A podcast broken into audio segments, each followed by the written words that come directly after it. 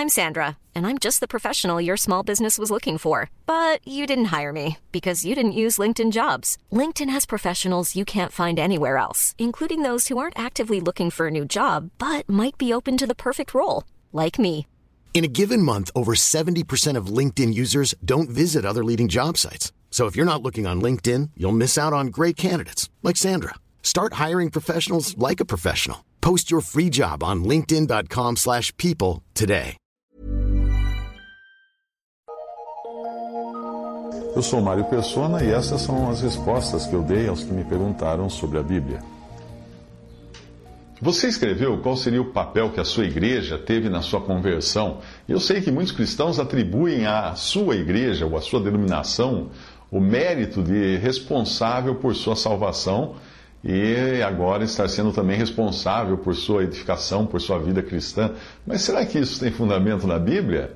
Eu não encontro qualquer evidência na palavra de Deus que Cristo tenha dado dons à pessoa jurídica ou capacitado pessoa jurídica a pregar, ensinar, consolar, exortar, etc. Não.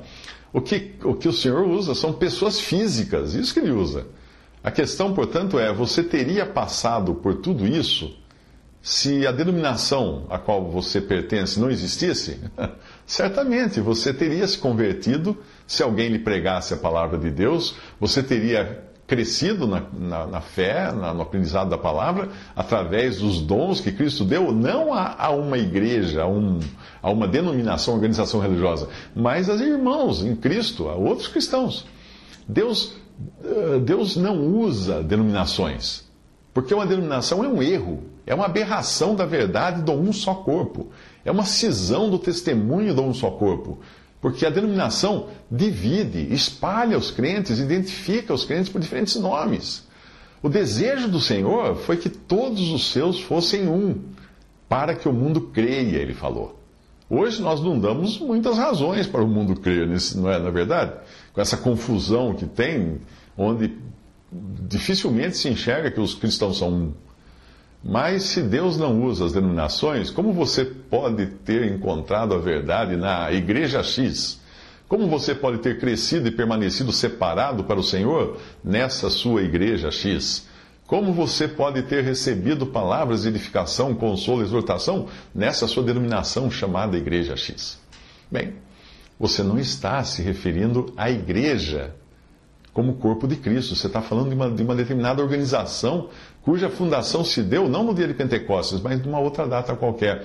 Além disso, essa igreja a qual você pertence não se trata da igreja que eu encontro na Bíblia. Porque a igreja que eu encontro na Bíblia, dela são membros todos os salvos, sem exceção. Mas, evidentemente, o rol de membros da igreja X da qual você faz parte, não inclui todos os salvos, não é mesmo? Eu, eu, por exemplo, não sou membro dessa sua igreja. A verdade é que a igreja X, a denominação X, não, não fez nada disso que, uh, por você, você achando que teve uma influência na sua conversão. Não, não fez nada disso. É aí que está o grande erro. É o mesmo erro no qual o catolicismo incorre há séculos. Acreditar que Deus criou alguma organização religiosa, ou a Igreja X, por exemplo, e que através dela é que nós somos salvos, edificados, consolados, exortados, etc. O católico a chama de Santa Mãe Igreja e costuma dizer que a igreja ensina isso, a igreja ensina aquilo, a igreja me salvou ou coisa do tipo. Não, não existe isso. Se você ler cuidadosamente Efésios 3, verá algo curioso. Vamos lá.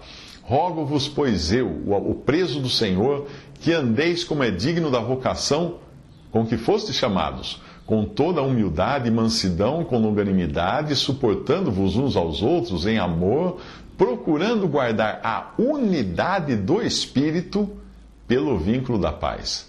Há um só corpo, hein?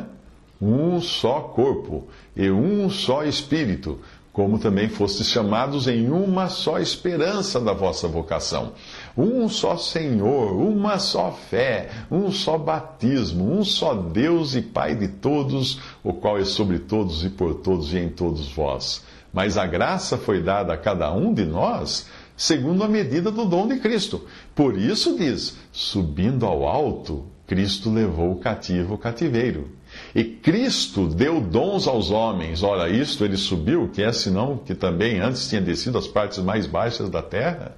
Aquele que desceu é também o mesmo que subiu acima de todos os céus para cumprir todas as coisas. E ele, Cristo, ele mesmo deu uns para apóstolos, e outros para profetas, e outros para evangelistas, e outros para pastores e doutores, querendo o aperfeiçoamento dos santos para a obra do ministério, para a edificação do corpo de Cristo, até que todos cheguemos à unidade da fé e ao conhecimento do Filho de Deus, a homem perfeito, à medida da estatura completa, de Cristo. Efésios 3, de 1 a 13.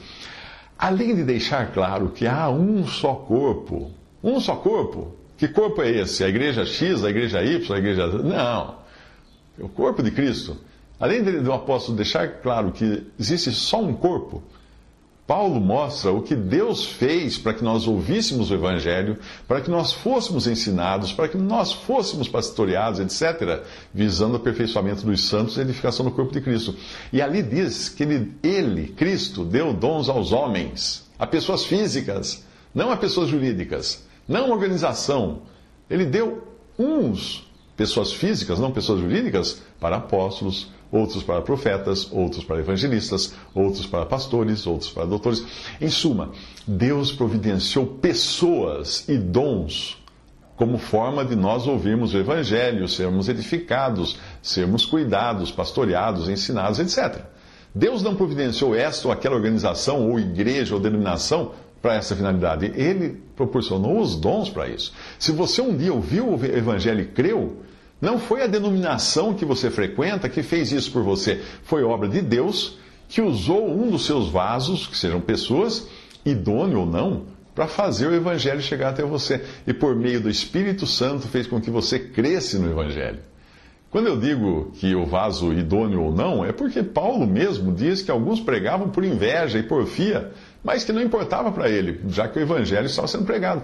Então, quando você vê um, um, pregador picareta na TV pregando o evangelho, ele pode às vezes nem ser salvo, mas pessoas são salvas, porque é o poder da palavra de Deus que, que está na palavra pregada, não na pessoa que prega. O poder não está na pessoa que prega.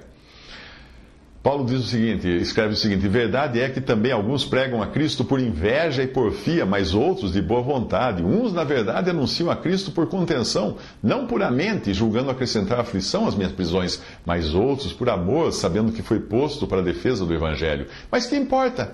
Contanto que Cristo seja anunciado de toda maneira, ou com fingimento, ou em verdade, nisto me regozijo e me regozijarei ainda. Filipenses 1, de 15 a 18.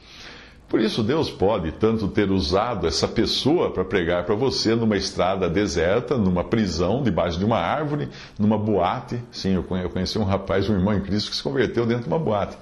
Ou dentro daquilo que os homens chamam de igreja X, ou templo da igreja, igreja X ou igreja Y.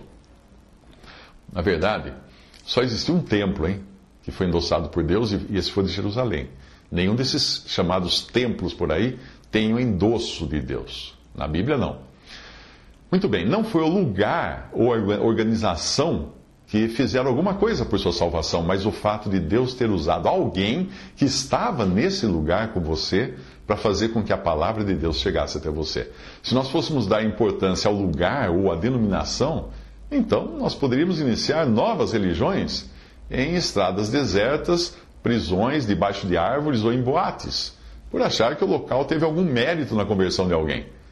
Do mesmo modo, depois de convertido, Deus continuou usando pessoas físicas e não pessoas jurídicas, né? a pessoa jurídica da igreja, da denominação, para ajudar no seu crescimento espiritual. O problema é que quando essas pessoas pertencem a alguma denominação, elas estarão sempre puxando a sardinha para a brasa da denominação. E você não terá liberdade de julgar todas as coisas segundo a palavra de Deus, mas ficará limitado a julgar as coisas segundo as normas, os dogmas ou estatutos dessa denominação.